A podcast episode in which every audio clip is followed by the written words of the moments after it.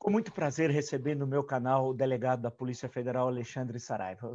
Vocês devem, quem está acompanhando toda essa conjuntura brasileira sempre tão complexa, especialmente a questão da Amazônia, nesses últimos dias, no mínimo, ouviu falar do delegado Saraiva. Delegado, eu agradeço muito o senhor ter atendido o meu convite. E a primeira questão que eu coloco é que envolve o ministro do Meio Ambiente, Ricardo Salles. Né? É, a, a, o, o, caso, aquela apreensão, a maior da história, se eu não estiver errado, de madeira ilegal, uma, uma, uma, uma monstruosidade. O, o, que deveria ser motivo de elogio à, à, Polícia Federal foi motivo de crítica por parte do ministro Ricardo Salles. Nesse sentido, ele atuou, na opinião do senhor, a favor dos madeireiros, muito obrigado por ter atendido o meu convite. É, eu que agradeço, Marco Antônio, pelo convite, uma honra estar aqui. E um, uma satisfação também poder mostrar para a sociedade brasileira é, a realidade aqui da Amazônia, né? que é um tema muito complexo é, e eu só levei muito tempo para entender. Eu sou carioca, vim para a Amazônia tem 10 anos, trabalhei em Roraima, Maranhão, que fica na Amazônia Legal, e, aqui no, no Amazonas agora. Sobre essa apreensão, ela começou lá em novembro e foi uma utilização de tecnologia de ponta, de satélites, e ela foi é, comemorada pelo governo, pela SECOM, está lá vários elogios a, ao trabalho da Polícia Federal. E assim, a atuação do, do, do Ministério do Meio Ambiente destoou né, do, do que foi anunciado pelo próprio governo em relação à operação, comemorando, inclusive, essa ação é, em novembro, entre novembro e janeiro do ano passado, que nós Inicialmente imaginamos 131 mil metros cúbicos, mas com uma recontagem mais próxima e nós encontramos também outras áreas com madeira legal. Hoje nós estamos na casa de 214 mil metros cúbicos. É, um, é uma quantidade, assim, eu diria, chutando, que é mais do que uma, uma floresta da Tijuca em árvores. Né? E são árvores assim com um diâmetro superior a 50 centímetros na altura do peito. Então são são árvores que a natureza levou de 400 a 1.400 anos para formar. Então, é possível o manejo racional de, da madeira? Claro que é, mas tem que ser racional e tem que ser dentro da lei. E quando nós aprendemos a primeira balsa, é, que nós imaginamos então que fosse madeira do estado do Amazonas, mas como nós fomos verificar a, a documentação é, era uma documentação do Estado do Pará, que estava transitando pelo Amazonas, foi então que começou essa operação, e é por isso que, por, apesar de estar no Pará, foi conduzida pelo, pela Superintendência do Amazonas, em razão da conexão.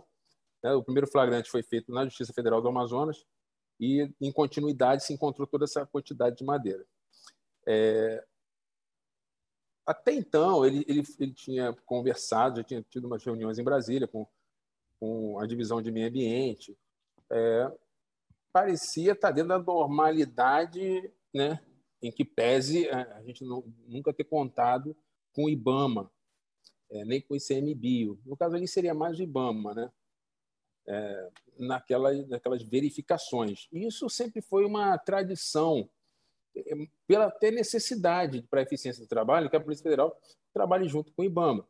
Assim como se estivéssemos falando de contrabando, é natural que a Polícia Federal trabalhe em conjunto com a Receita Federal, porque esses órgãos têm uma, uma expertise específica, um conhecimento é, vertical do assunto.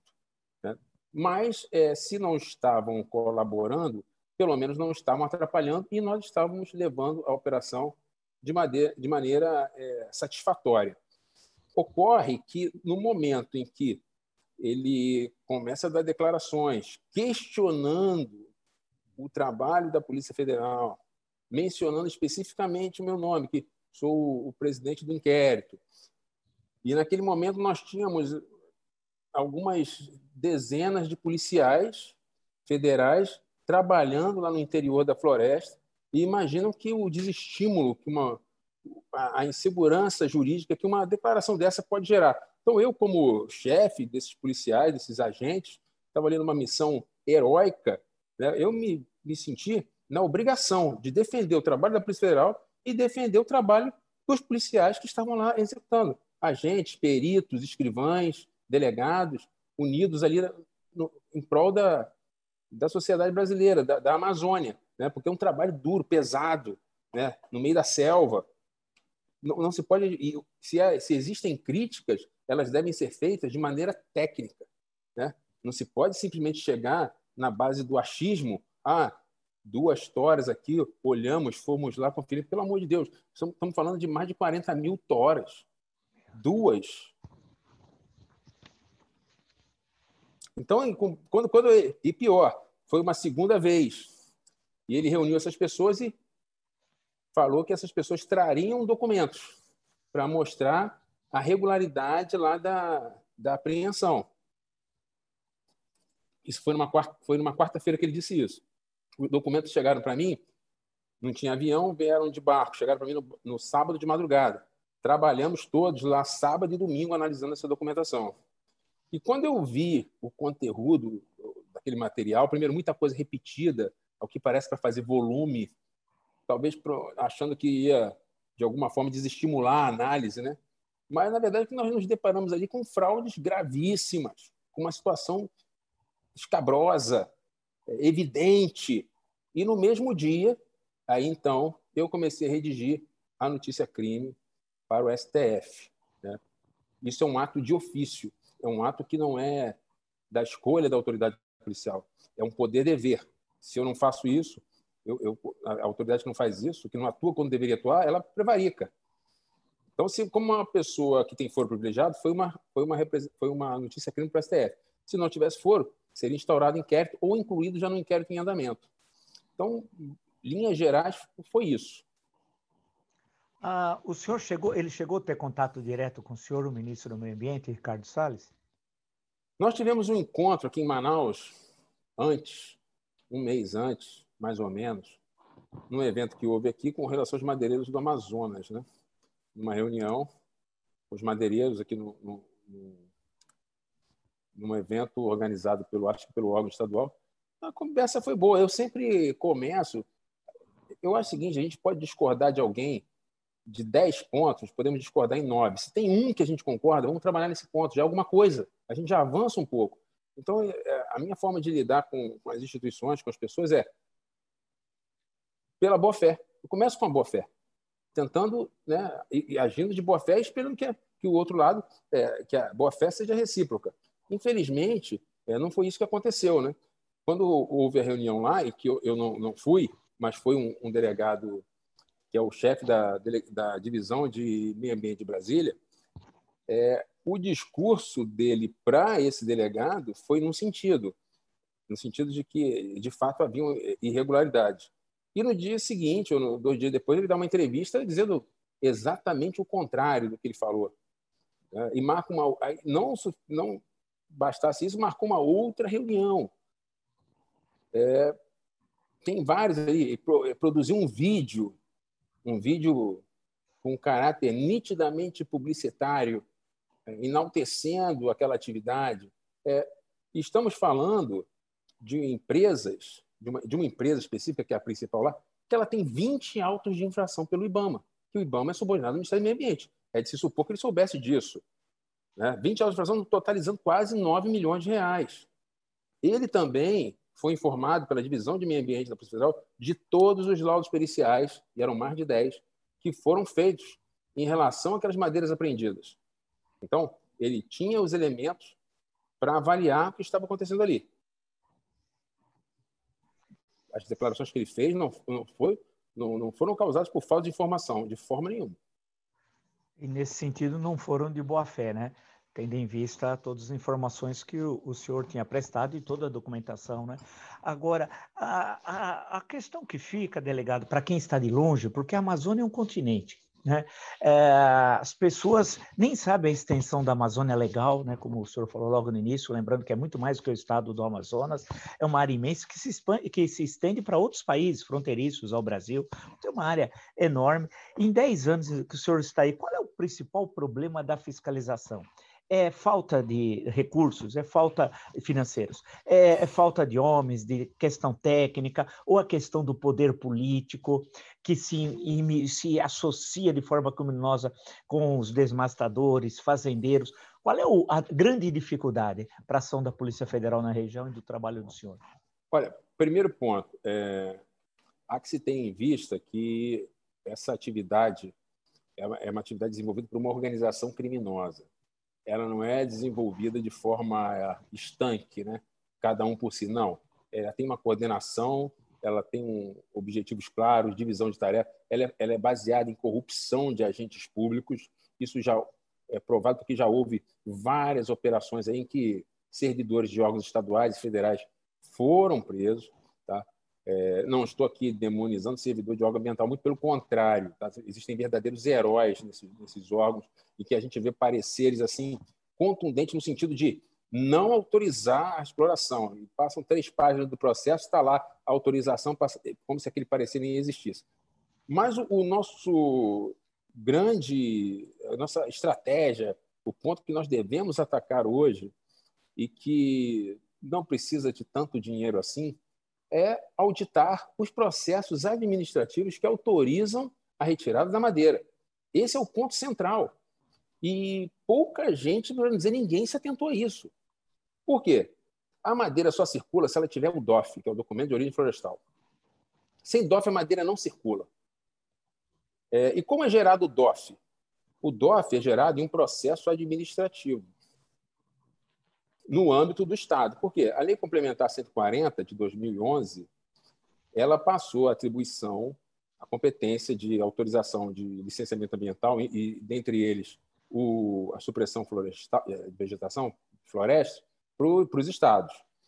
Então, se alguém quer fazer um plano de manejo para retirar madeira ou um uso alternativo do solo, que é o famoso corte raso, quem vai autorizar o órgão estadual? E existem uma série de requisitos para que isso seja feito. Esses requisitos não são cumpridos.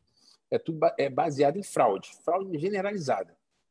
E aí, no final do, do, desse processo, sai lá o DOF. Sai lá o DOF. Então, o que que o DOF, digamos, o DOF, 10 é mil metros cúbicos, autorizando 10 mil metros cúbicos de madeira. Isso vai esquentar madeira de qualquer lugar. Para você ter uma ideia de como funciona isso, qual a importância disso, um exemplo que eu sempre utilizo é, imagina uma loja que vende carros usados. Tem uma grande quantidade de carros ali usados, provenientes de furto ou roubo. Para que esses carros possam ser negociados por um valor é, que compense, se esse criminoso, dono dessa loja, tiver um, um esquema lá no órgão estadual e conseguir documentar esse carro, ele vai ter um lucro grande. Se ele não tivesse documento, ele vai vender como sucata, como peça, e o risco dele aumenta muito. Né? Então é isso que acontece. Esquentou o carro, depois alguém compra. Às vezes, por vezes, até de boa fé. É só a gente substituir a madeira, o carro por madeira, e o documento do veículo, que é o DUT CRD, pelo DOF. E aí dá para compreender por que é tão importante o controle dessa emissão dos DOFs. Então, assim, eu diria que um ponto central hoje é auditar os processos administrativos que estão autorizando desmatamento. E, principalmente, utilizando os parâmetros do INPE. Vê lá pelo INPE, quem está desmatando mais? Pará. Historicamente, é o estado que é responsável por quase 50% de desmatamento da Amazônia. Vamos olhar os processos administrativos do Pará que autorizaram. É, eu digo isso porque o que eu já vi nesses processos? Primeira coisa, que, se olha no, que nós olhamos no processo aqui. E aí você vai até. É absurdo. Mas, se eu estou vendendo madeira, se eu quero explorar madeira, é um pressuposto lógico, lógico que a terra de onde eu vou tirar essa madeira seja minha. Ou que eu tenha autorização do dono. Concorda comigo? Exato. Pois é, isso não existe, tá? Isso não existe. O que existe é um documento fraudado que vai tirar que ele vai tirar madeira de terra da União. Então já começamos na grilagem de terra de cara. Isso se valendo de uma lei, que é a 11.952, que é uma lei que foi criada para regularizar a situação do agricultor, do trabalhador rural, que está lá explorando aquela terrinha diretamente com a família até o limite de 1.500 hectares. Mas é até 1.500 hectares. Não quer dizer que é sempre 1.500 hectares. Se ele está explorando 100 hectares, são 100 hectares. O que acontece nesse processo, que é outro indício de fraude na hora? A gente vê lá, 1499, 1498. Aí, com o governo Temer, aumentaram para 2.500. Aí começou a vir 2.499, 2.498. E aí você vai, onde esse sujeito mora? Ah, mora no Paraná, mora na cidade de Manaus, e tem um marco temporal. Qual é o marco temporal? Essa, essa exploração, esse desenvolvimento lá da área, no sentido econômico agricultura, tem que ter um marco temporal que é 2008, 22 de 7 de 2008. Quando a gente olha na imagem de satélite lá de 2008, não tem nada na área. Não tem nada, nada. Tem um caso até pitoresco aqui, nesse sentido, de uma pessoa que, se declarou, que declarou que ocupou a área, que ocupa a área desde 2004. Só que, que essa pessoa nasceu em 1998. Tinha seis anos. É, tinha seis anos. A gente botou até apelido de Mogli. É o Mogli. Porque a área ainda por cima estava é, só floresta. Não tinha como. E foi autorizado lá 20 mil metros cúbicos nesse processo. Imagina 20 mil metros cúbicos de madeira autorizado para tirar dele. Ele vai tirar de onde ele quiser. Então, esse é o grande ponto que nós temos que olhar como essa madeira está sendo documentada. Porque o que os madeireiros, às vezes, falam, madeireiros legais falam, ah, não, a madeira é legalizada. Legalizada estão querendo dizer, tem documento. Então, assim, isso não quer dizer nada. E qual é a outra grande questão? É, é o mercado da madeira, o, o, negócio da madeira, pode ser muito bom para a economia do Norte. Muito bom. É, se, for, se houver racionalidade. O mercado internacional, dominado já há algum, algumas décadas pelos países do Sudeste Asiático, ele vem cada vez mais é, é, exportando menos madeira, por causa de uma exploração irracional, desproporcional e que não respeita os limites da natureza. O que isso está gerando? Está gerando uma pressão a, a cada ano cada vez maior na madeira da Amazônia. Isso pode ser uma excelente oportunidade de negócios, de geração de emprego, de riqueza, desde que a gente não cometa o mesmo erro que já cometemos aqui na Mata Atlântica e que esses países cometeram lá no Sudeste Asiático. Tem vários artigos de pesquisadores japoneses, é, filipinos, mostrando como aconteceu essa devastação das florestas do Sudeste da Ásia. E tem um livro escrito por um historiador americano chamado Warren Dean. Ferro e Fogo, é. é. Ferro e Fogo. Sensacional. É, eu, eu tenho aqui. É Sensacional. É brilhante, brilhante. Sensacional. É, se você pegar ali e abstrair de Mata Atlântica e, e pensar a Amazônia, você vai ver que assim, aquela dinâmica é parecidíssima. É madeireiros ocupando a terra sem, nenhum, sem nenhuma intenção de ocupá-la. Está escrito isso no livro do Aladim. Isso aconteceu 80 anos atrás. Ou seja, a gente está é, cometendo os mesmos erros como sociedade que nós cometemos 80 anos atrás. Isso, isso, naquela época, eu acho até que era aceitável. A ciência, a tecnologia, nós não tínhamos esse grau, esse grau de esclarecimento que temos hoje. Mas nos dias de hoje isso é completamente absurdo, é, esse tipo de coisa.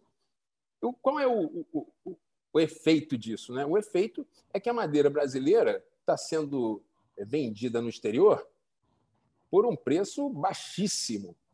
Ah, na, na, na Europa, o IP brasileiro, o IP, é uma árvore nobre, leva de 400 a 1.400 anos para se formar, está sendo vendida a preço de eucalipto, que leva quatro uhum. anos para se formar. Isso está nos sites, eu tenho os endereços. Nos Estados Unidos, está sendo vendido a preço de compensado, de pinos. Ou seja, não tem o menor cabimento. E aí é, é, muitas pessoas dizem, tem uma, uma lenda né, que, que, os índios trocavam é, pau-brasil por espelhinho. Eu nem acho que os índios faziam um negócio ruim, não. Tá? O espelhinho era uma coisa que estava numa tecnologia muito acima. Para eles era bem interessante. É... Agora, hoje eu tenho certeza que nós estamos fazendo um péssimo negócio. Nós estamos vendendo nossa madeira por um preço vil. Como ela é de graça o aproveitamento de uma tora não passa de 25%, o resto é queimado. Olha só, de uma árvore que leva 400 a 1.400 anos, ou seja, não é um recurso tão renovável assim, você aproveita 25% dela. Isso não é razoável.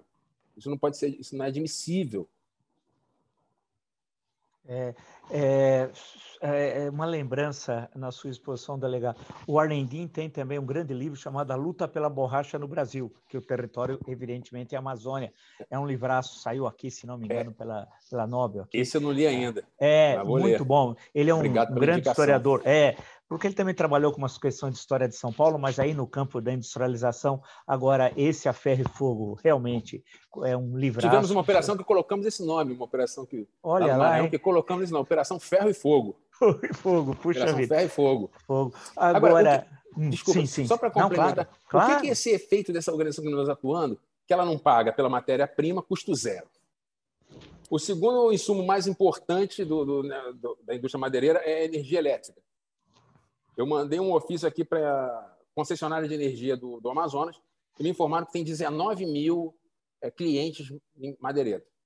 A dívida, 20 milhões de reais. E tem 69 liminares que garantem essas empresas não pagar a conta e não ter a energia suspensa. Fizemos uma operação numa madeireira aqui perto, chegamos lá, furto de energia, e o transformador da rede tinha arrancado da rede, estava dentro da madeireira. Então, assim, não pagam também energia elétrica. Direitos trabalhistas. Isso aí todo mundo sabe. Trabalho análogo, servidão, análogo de escravo. Como que o empreendedor que está trabalhando dentro da lei vai competir com esse preço. É impossível, é matematicamente impossível. Exato. E uma, uma questão que eu tinha até anotado e pensando, porque o delegado deu o exemplo da Europa, né? Ah, eu não sei se o maior mercado consumidor da madeira brasileira é a Europa, ou deve ser a Europa, Estados Unidos, provavelmente. Mas é, há uma cadeia nessa relação, né? Porque tem desde esse que obtém essa autorização, esse DORF, dessa, da forma como o delegado ah, apresentou, o sujeito vai lá, faz o corte ilegal, é, esquenta depois essa legalização com uma, documenta, uma documentação é, produto de fraude, aquilo sai por via fluvial, porque nós estamos na Amazônia, né? É uma carga imensa, tal, sai por via fluvial, não sei se é até o Porto de Belém, e se não for o delegado me corrige, e dali, quer dizer, então tem muitos pontos, presumo, intermediários nessa cadeia, muita gente dentro da estrutura de Estado, tanto federal como estadual, aí chega no porto e também lá na Europa, alguém também deve olhar a documentação com pouca atenção, se for, no caso, a exportação para a Europa. Quer dizer, é muita gente nessa cadeia, né? Sim. Vamos, vamos começar lá pelo fim da, da linha desse que tudo que você falou, da Europa, né? É, a legislação europeia, quando ela trata da rastreabilidade de produtos agrícolas agropecuários brasileiros, ela é extremamente severa. Ela, por exemplo, o regulamento europeu 1760 deve ter lá uns 200 artigos. A palavra rotulagem vem escrita 35 vezes e é uma cadeia de custódia severa. O gado recebe um brinco lá no brinco no pasto, depois tem que ter passaporte para carne entrar na Europa e bem ali muito, de forma muito severa. Agora, quando a União Europeia trata da importação de madeira, que está tratada, tá tratada no Regulamento Europeu 910, é completamente diferente. Nós somos aí 20, 20 artigos e a única obrigação é o, o importador tem que declarar de quem comprou. E na primeira vez só que ele importa. Depois não precisa mais. Ou seja, de um lado, se aperta quando se compra produtos agropecuários, que eventualmente vão concorrer com produtos europeus. Agora, quando é madeira tropical dura, que não existe é, substituto na Europa, que, que é insumo para a economia europeia, aí tudo bem. Aí não tem preocupação com a Amazônia? Como assim? Então, se, se querem, de fato, é proteger a Amazônia, e não estou dizendo que nós não temos responsabilidade, a responsabilidade maior é nossa, mas nunca se discutiu a, a responsabilidade do consumidor. Isso aí tem, tem vários artigos, Greenpeace, ah. pesquisadores. É claro, lei da oferta da procura. Agora, quando é para para importação de produtos que são interessantes para a economia europeia, a preocupação com a, com a Amazônia acaba no mesmo momento. Então, isso é uma grande hipocrisia. É difícil é, você acreditar também nisso. Não dá. Né?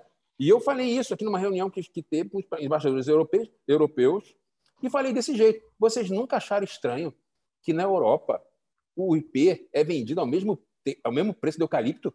Vocês nunca desconfiaram que tem alguma coisa errada nisso? E aí o embaixador da União Europeia falou: não, é porque gado é para alimentação. Eu falei: madeira é árvore. Né? gera água, enfim. Porque eu não entendo. Quer proteger a Amazônia, mas não quer proteger as árvores? É, é realmente tem essa questão bem levantada. É, e, outro ponto, e outro ponto que você falou aí, só rapidinho, é, além claro. dos processos, dos processos, que eu falei que a gente tem que fazer uma auditoria nos processos, é muito mais é, eficaz a atuação, a nossa atuação, tanto nossa, como do IBAMA, como da Receita Federal, nos portos. Nos portos, nos rios e nas rodovias por meio da Polícia Rodoviária Federal. A gente vai ter muito mais resultado. E foi isso que a gente fez na Operação Arquimedes. e que deu muito certo, porque a gente apertou aqui a fiscalização no porto. Tanto deu certo que, se pegar lá no site do INPE, o desmatamento em Roraima de 2018 para 2019 foi um aumento de 202%.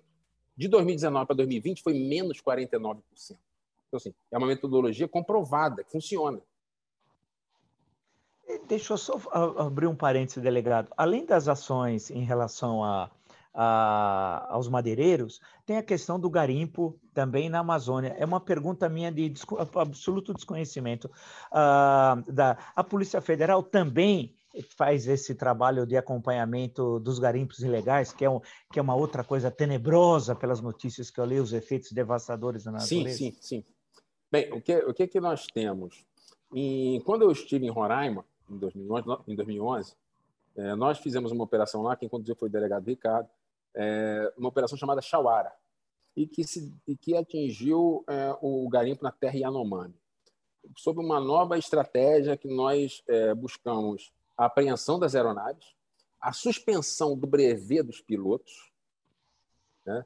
e fizemos também uma, uma parceria com a FUNAI, na época, o Exército, e montamos um posto na entrada do principal rio que dá acesso à terra Yanomami, que é o, o rio Urariquera. E, e, chegamos a alcançar até a ponta lá em São Paulo, nas DTVMs. É, surtiu um efeito muito bom, muito bom, houve uma boa redução, mas infelizmente depois eu saí de Roraima, o posto, por algum motivo que eu desconheço, foi, foi fechado. E se a gente quer tomar conta daquilo ali, a gente precisa de uma presença maior. Né? É, hoje, o que, que a gente faz nas nossas operações? Primeiro, é, o uso de satélites, essa, essa constelação de satélites foi adquirida no âmbito do Ministério da Justiça, é, e aí teve um, um empenho é, grande do doutor André Mendonça nesse sentido. Em que a gente consegue detectar o garimpo muito rápido. Então, nós fizemos uma operação chamada. É, me faltou o nome aqui agora, é Coburo. Eu vou lembrar, alguma coisa assim. E, que nós tínhamos 60 balsas. Por quê? Porque satélite a gente vê, a gente vê sem, sem que eles percebam que nós estamos, estamos vendo. Então, a gente conseguiu uma destruição das balsas é, de forma muito efetiva. E mandamos também uma equipe de peritos para quê? Coleta de água, coleta de solo do fundo do rio, coleta de peixes de fundo de rio, coleta de cabelo é, das populações locais mediante autorização, é, para checarmos o mercúrio, a quantidade de mercúrio. Por quê? Quando começa aquelas manifestações de criminosos, né? Criminoso fazendo manifestação porque a polícia foi lá fazer o trabalho dela. A gente já mostra logo, ó, olha aqui, ó. Vocês estão, vocês estão criando riqueza, não, vocês estão destruindo riqueza, é diferente.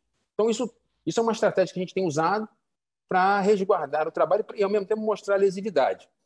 Agora, o que a gente também inovou aqui na Superintendência do, do Amazonas, através do, dos peritos aqui, que sugeriram, e nós conseguimos, junto ao Ministério Público Federal, recursos de um TAC para comprar, é um equipamento que, que nos dá análise química do ouro. Então, a palavra-chave para a gente resolver isso é rastreabilidade.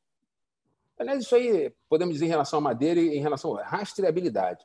Ou seja, a gente conseguir, por um critério científico, dizer, ó, esse ouro não saiu de onde você disse que saiu. E aí eu consigo controlar. Se eu tiver o perfil da assinatura química do ouro lá da terra indígena Yanomami, eu consigo controlar isso no mundo todo. Porque é um perfil muito específico. Cada, cada mina, cada jazida tem um perfil. E com esse equipamento, que é o único no Brasil que tem aqui, a fluorescência de raio-x, ele tem uma pistola que faz parte por milhão e tem um equipamento maior que faz parte por bilhão. E a análise é muito rápida. Para você ter uma ideia, na primeira semana de que esse, que esse equipamento estava aqui, a Receita Federal nos alertou que dois americanos estavam declarando na Receita Federal aqui do, do aeroporto de, de, Manaus que iam sair do Brasil com 30 quilos de ouro. E isso documentado, tá? Documentado. Assim, não estavam sendo escondidos, não. Estava na bagagem de mão, com documento dizendo que era o quê? Ouro de joia reciclada. Ouro de joia reciclada tem no máximo 75% de pureza. Quando o perito foi lá e, e colocou esse, essa pistola, que faz parte do milhão, já deu ali 98% de pureza. Então, assim, não, não é ouro de garimpo. Então, assim, olha como que vale a pena investir em tecnologia e investir na, na proteção da Amazônia. Esse, hoje, esse ouro está em torno de 30 milhões de reais. É, o equipamento custou 2 milhões. Olha, assim, como, como é importante. Então, assim, temos tecnologia, temos expertise, A questão é foco, estratégia e foco no problema. É plenamente possível. É. E quando não, eu vim para a Amazônia, achava que não era. Tá? Dez anos atrás, eu, quando eu vim para a Amazônia, eu vim como voluntário em 2011, eu já estava no Rio de Janeiro. Eu ia perguntar natal. isso. Por quê? Por quê? Eu justamente ia perguntar é. isso. Por que o senhor resolveu ir para a Amazônia? Qual a razão? Eu acho que eu sempre gostei de meio ambiente e era chefe da delegacia de meio ambiente do Rio de Janeiro, da Dinemap do Rio de Janeiro. E essa área sempre me. Eu gosto muito do, da proteção ao meio ambiente, da proteção à natureza, acho que é uma coisa muito importante. E eu quis dar a minha contribuição. Né? Eu quis dar a minha contribuição porque o desmatamento estava num ponto complicado. Quando eu cheguei em Roraima, o desmatamento tinha aumentado 363%. Mas eu, por tudo que a gente via ali, eu imaginava, ah, pô, mas não vai ter jeito, a Amazônia vai acabar.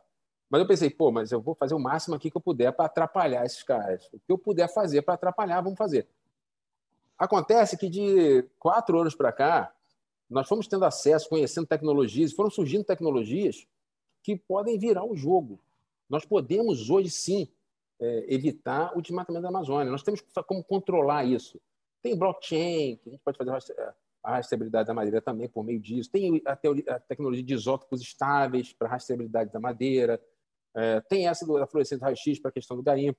Ou seja, ferramentas pessoal qualificado nós temos na Polícia Federal, nós temos no IBAMA, nós temos no CMBio, nós temos nas Forças Armadas. É, o que precisa é de foco no problema. E aí nós vamos conseguir vencer mais esse desafio da sociedade brasileira. Houve outros, né? Tivemos a hiperinflação, vencemos. Tivemos a questão da, da autossuficiência alimentar. A minha geração ainda pegou isso, né? Tinha fila em supermercado para comprar é, é. itens básicos. Isso foi vencido. O Brasil hoje é exemplo mundial de, de produção agrícola. E o desafio dessa geração hoje é a proteção da Amazônia, porque ela, dá, ela é, é muito melhor ter a Amazônia, a floresta em pé, é muito mais lucrativo.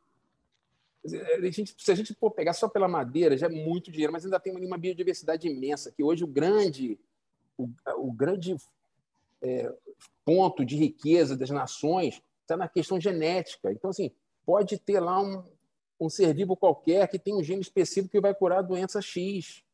E isso a gente tem que proteger. Porque senão essa, essa, essa esses genes jamais vão, nem vão ser conhecidos. Então, assim, a gente pode estar destruindo uma riqueza que a gente nem sabe o tamanho dela. É, delegado, o, o apanhado que o, que o senhor deu assim, é fantástico, né? especialmente para as pessoas. E 99% dos brasileiros não tiveram na Amazônia, se não é mais, 99,8%. Vai, né? É, as pessoas conhecem a Amazônia, eventualmente na escola, ou nas aulas de geografia, por ouvir falar, e tem uma, uma visão é, muitas vezes equivocada, não sabe o que é a Amazônia, e não sabe o que é a defesa do meio ambiente como instrumento de uma exploração racional, economicamente falando, né? como o que o senhor está expondo. Não é aquela ideia como imputam os que destroem a Amazônia, de falar, ah, eles querem deixar aquilo como se fosse um zoológico natural, não, não é humano. Isso, não, é não, é nada disso tal, que o senhor está apresentando. Não, eu, ima... eu preciso desenvolver. Eu... Sim, sim. Sim, sim. Então, colocar. Eu imagino que esse embate diário que o senhor que está uma década aí trava, e a Polícia Federal e as instituições de Estado aí presentes, porque tem o poder político, né? Eu lembro, nessa notícia crime, salvo engano, tem que o senhor é, encaminhou ao Supremo Tribunal Federal, e é necessário ser ao Supremo Tribunal Federal, porque envolveu o ministro de Estado, Ricardo Salles, se eu não estiver errado, o senador Teomário é, Mota, né? É, Sim é, ne, quer dizer, o, também a questão dos, do prefeito, do governador, do deputado estadual, do vereador, do deputado federal, do senador, quer dizer, essa questão da, do poder político impedindo esse trabalho de preservação ou de exploração racional da Amazônia. Isso deve ter, deve ter, eh, ter ocorrido muito em 10 anos, né? ou não? Aconteceu muito, aconteceu muito. É, talvez não, certamente não na, na escala que se verificou agora. Mas é, é, é, é, uma coisa que sim, a gente tem que é, ter em mente que a polícia era é assim, uma partezinha da solução. Né? O que vai resolver. A polícia entra quando a situação está de descalabro, descontrole, como é agora. A polícia entra.